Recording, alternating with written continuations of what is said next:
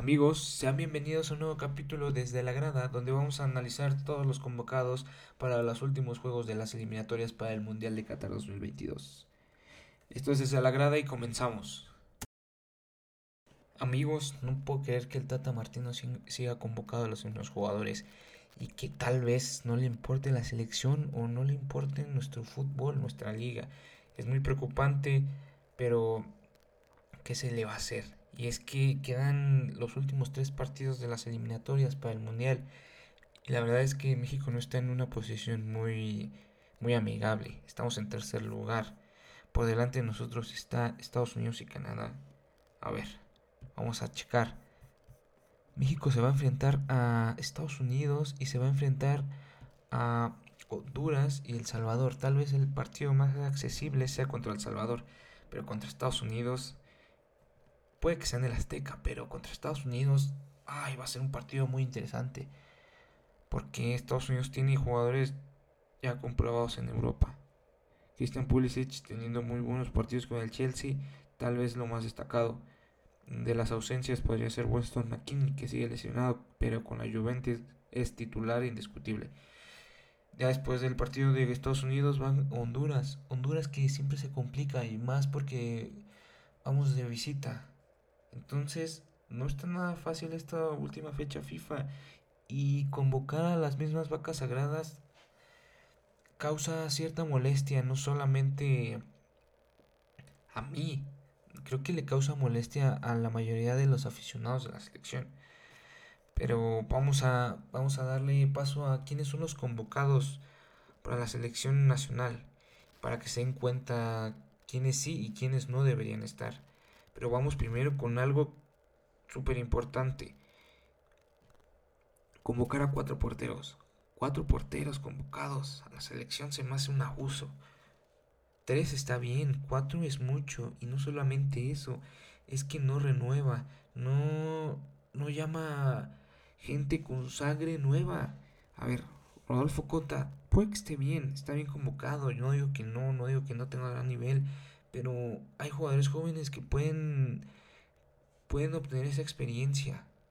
Guillermo Ochoa, muchos pueden decir que es el titular indiscutible, pero realmente no está pasando por un muy buen momento él ni su equipo. Ha sido un poco cómplice de, del mal momento que está pasando América. Puede que tenga la experiencia, puede que tenga la jerarquía, puede que tenga el peso en el vestidor, pero no está pasando por un buen momento. No voy a discutir si debe ser convocado o no, porque tal vez debería ser convocado por todos los todos los pros que tiene.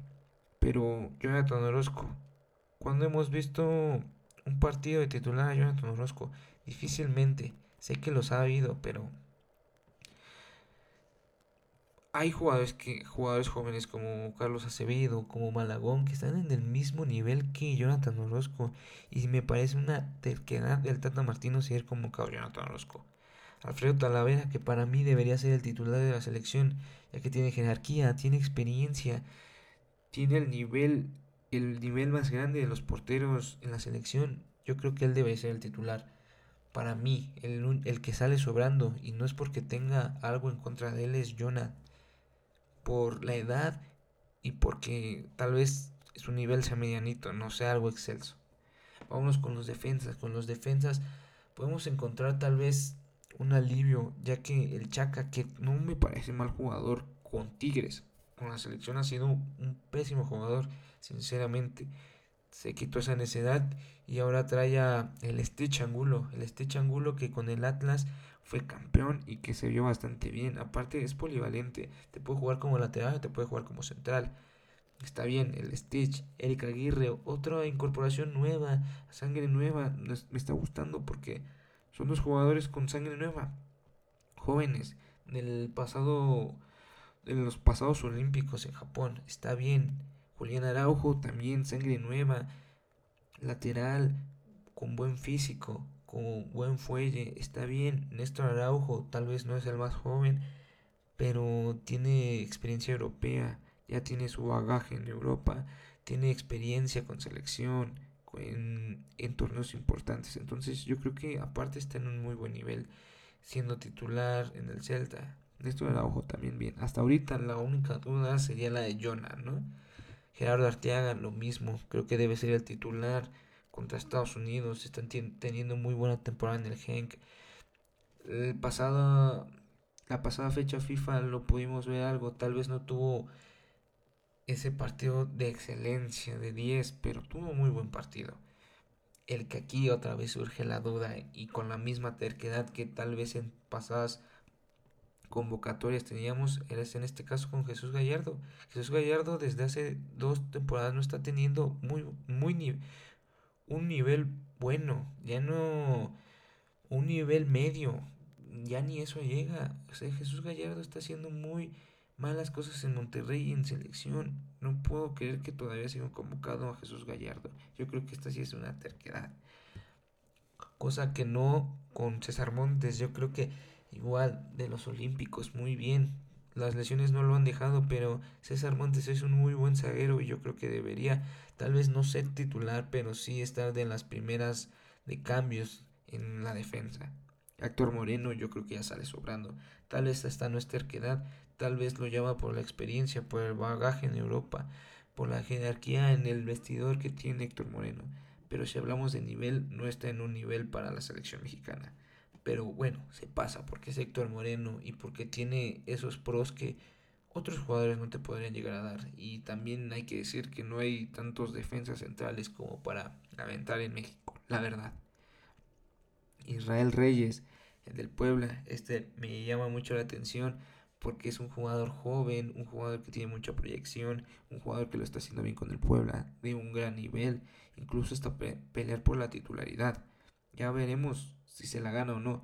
Pero me gusta, me, gusta, me gusta mucho que convoque a esta sangre nueva.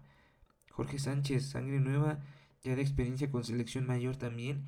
Tal vez no está pasando por un muy buen nivel como también lo pasa, lo mismo que pasa con Ochoa, pero ah, se le puede llegar a pasar al Tata porque sabemos de lo que te puede ofrecer Jorge Sánchez.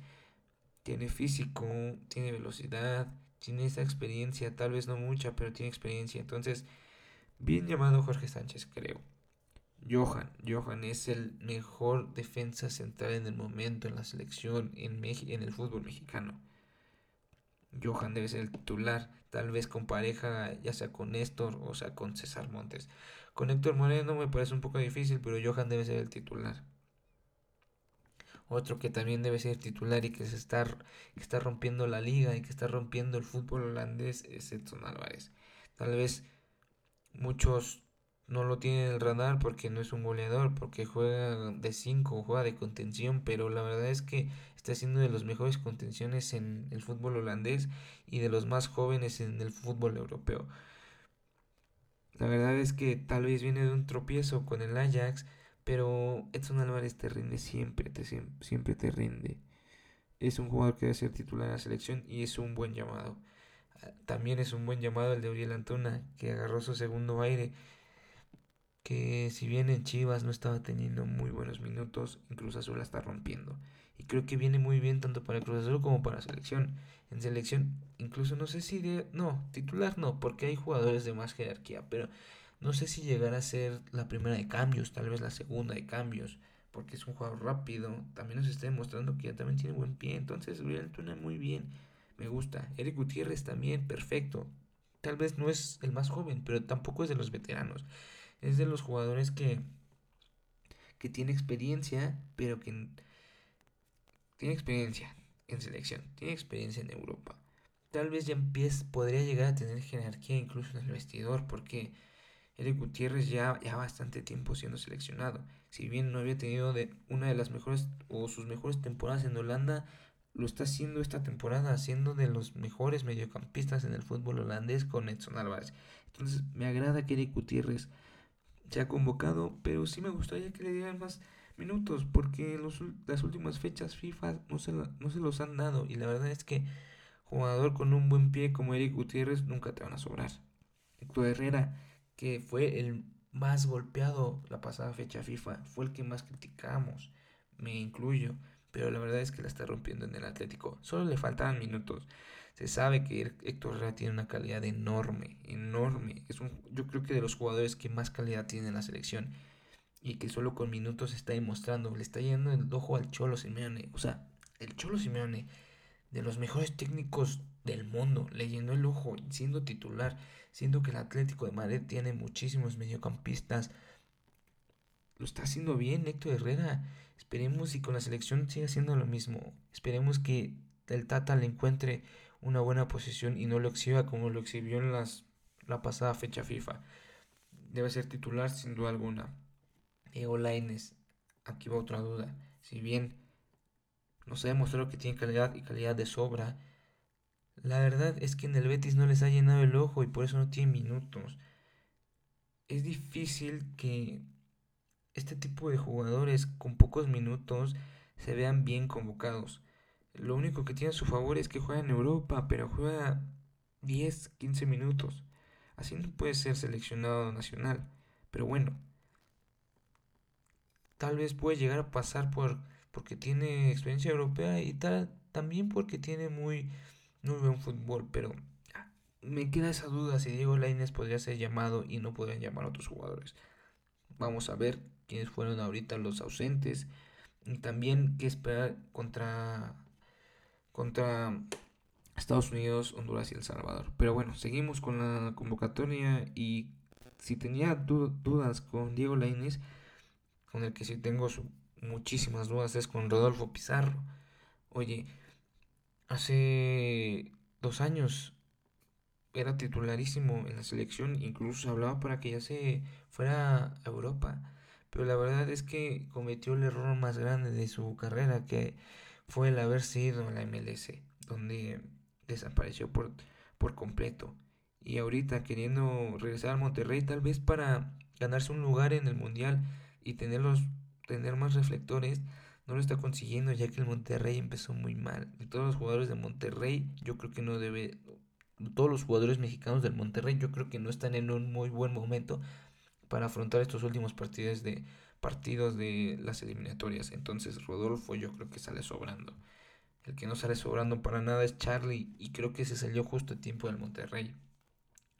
¿Por qué? Porque en el Cruz Azul la está rompiendo. Porque en Cruz Azul se ve más suelto. Porque en Monterrey se veía un jugador amarrado. Porque lo ponían en una posición que si bien rendía, no era la que le gustaba. Ahorita en Cruz Azul está volando junto con Eric Lira, que es uno de los ausentes, pero ahorita ya hablaremos. Charlie Rodríguez siendo de los mejores fichajes en el torneo y de los mejores jugadores mexicanos en el fútbol mexicano, en la Liga MX. Entonces, muy bien Charlie. Yo creo que no sé si podría llegar a pelear la titularidad, pero sí estaría de las primeras o en las segundas de cambios. Hablando de este traspaso, el que se fue por Charlie Rodríguez al Monterrey fue Luis Romo. Que todos creían que Monterrey le estaba robando el Cruz Azul por este fichaje, pero la verdad es que el tiempo demostró lo contrario.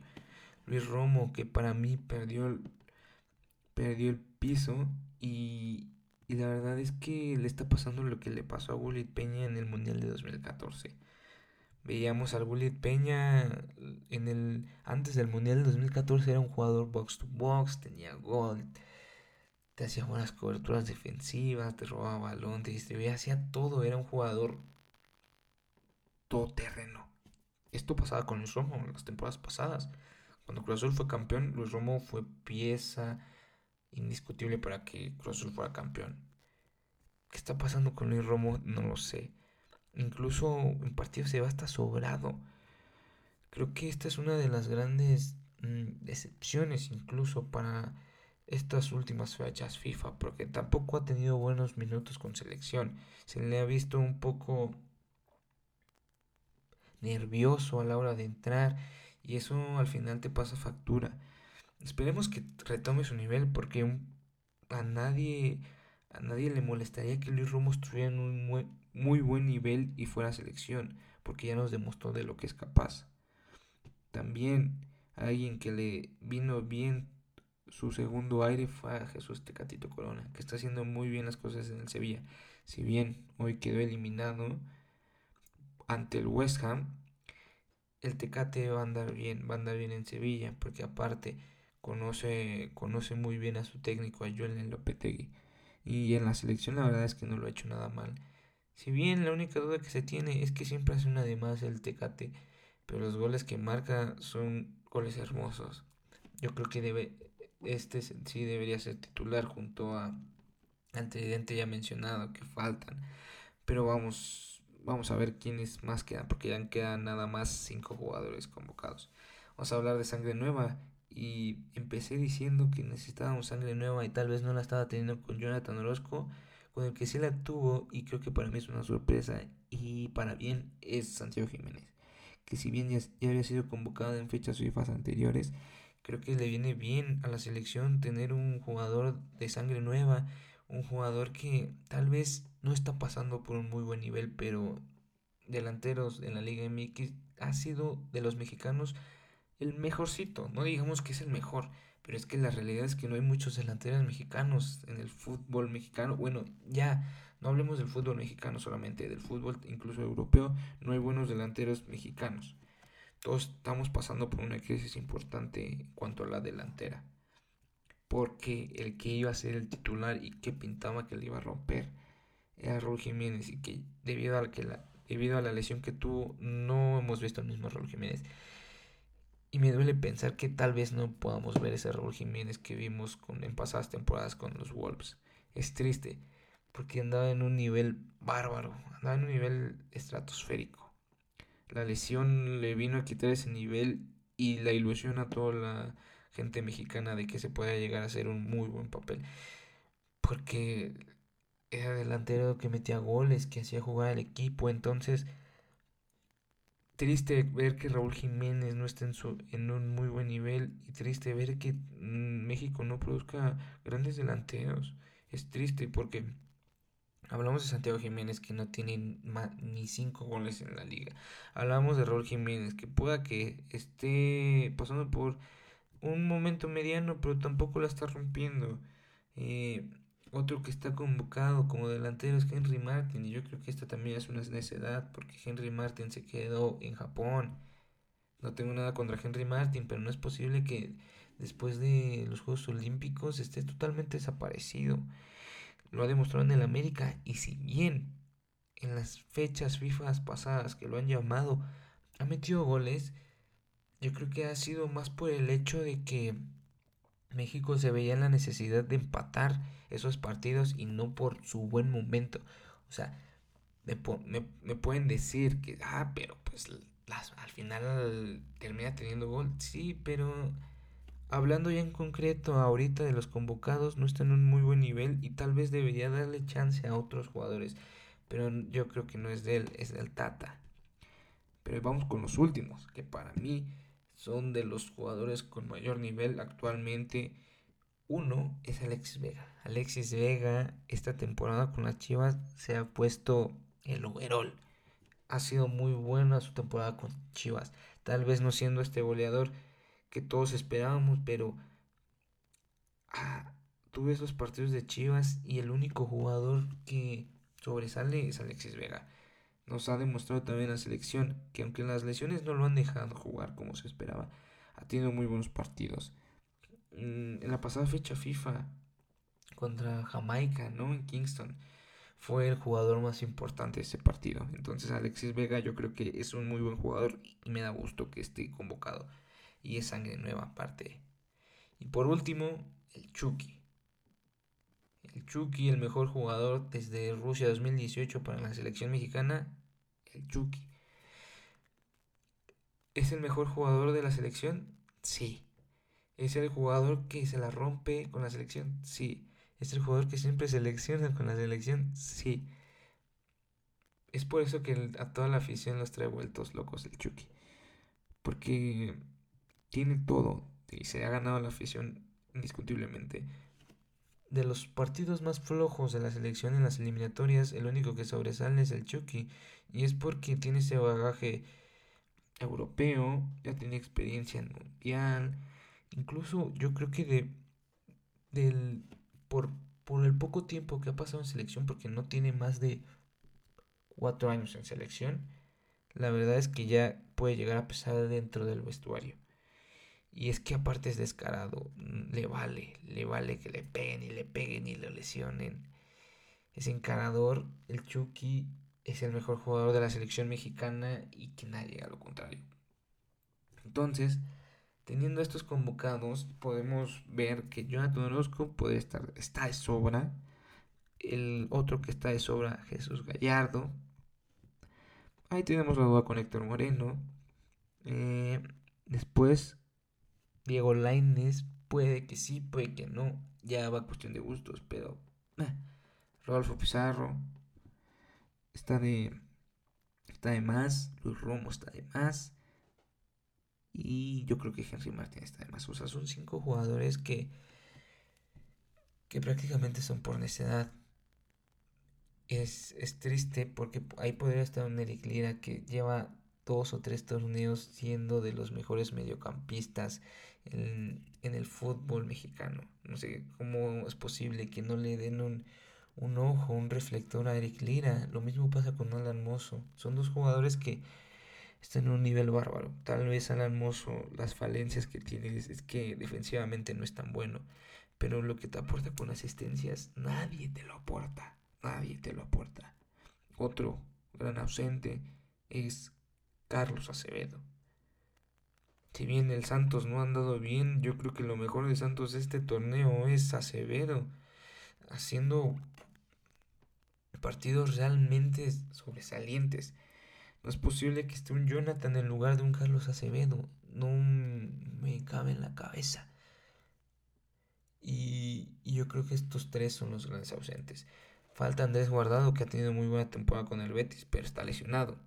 Otro, que no sé por qué no lo convocan, tal vez por la falta de minutos, pero la verdad es que en selección te ha demostrado que es de lo mejorcito. Es el maguito Arbelín Pineda. No sé por qué no lo convocaron y convocan a jugadores como Romo o como Laines. O ya deja a Laines, a Henry Martin. Prácticamente podría estar en lugar de Henry Martin, sin ninguna duda. Entonces, la, necesidad, del Tata Martino le ha costado en las eliminatorias. Esperemos, por el bien del fútbol mexicano, que no le cueste estas eliminatorias, ya que ah, se, se juega mucho estos últimos partidos luego de, luego de analizar, luego de ver quiénes faltaron, el partido realmente importante yo creo que no es contra Estados Unidos, es contra Honduras. Contra Estados Unidos, la verdad es que es difícil aceptar, pero llegamos en un papel inferior, cosa que hace mucho que no pasaba. A ver, Estados Unidos ya nos tomó la medida. Sé que es en el Azteca, pero la verdad es que estas, estas eliminatorias no pesó el Azteca en lo absoluto. Yo creo que el partido importante es contra Honduras. Ahí se va a decidir todo. Bueno, y yo creo que ya estoy dando por hecho que contra El Salvador se puede ganar. Entonces, si tú haces, si tú ganas en Honduras y ganas en El Salvador, prácticamente estás clasificado. Tal vez algunos pueden decir, oye, pero es la CONCACAF, ¿cómo te puedes conformar con un tercer lugar? Tienes que pelear con el primero o por el segundo, ¿ya? Sí, yo creo que yo creo que el segundo lugar se va a decidir en el partido de México-Estados Unidos. Va a ser un partidazo. Porque los jugadores mexicanos ya traen la espinita clavada de que no le han podido ganar en bastante tiempo a Estados Unidos. Y por otro lado, los estadounidenses empiezan a querer el gigante de la CONCACAF. Va a ser un partido muy lindo. Ya lo analizaremos más a fondo antes del día jueves que se va a jugar este partido. Pero bueno, este ha sido mi, mi recuento de la convocatoria de quién sí y quién no debería estar. Acuérdense que es un título muy personal, pero creo que voy a estar de acuerdo con muchos. Y bueno, esta, esta fecha FIFA va a estar bastante buena porque en Europa se van a jugar el repechaje, Cristiano Ronaldo, Italia. Híjole, hay un tema también importante. Entonces, se acaba separan un tantito las ligas que se quedan muy interesantes, como la Premier, la Liga, la Bundes, el Calcio incluso, pero nos esperan muy buenas fechas FIFA. También en Sudamérica, Chile, creo que se está peleando el, las eliminatorias, Colombia, Venezuela, entonces van a estar bastante, porque ya están llegando o ya están culminando. Veremos qué pasa en estas fechas FIFA y pues nada, que vean los partidos que nos sigan, que nos sigan escuchando. Nada, les mando un abrazo. Nos vemos. Bye.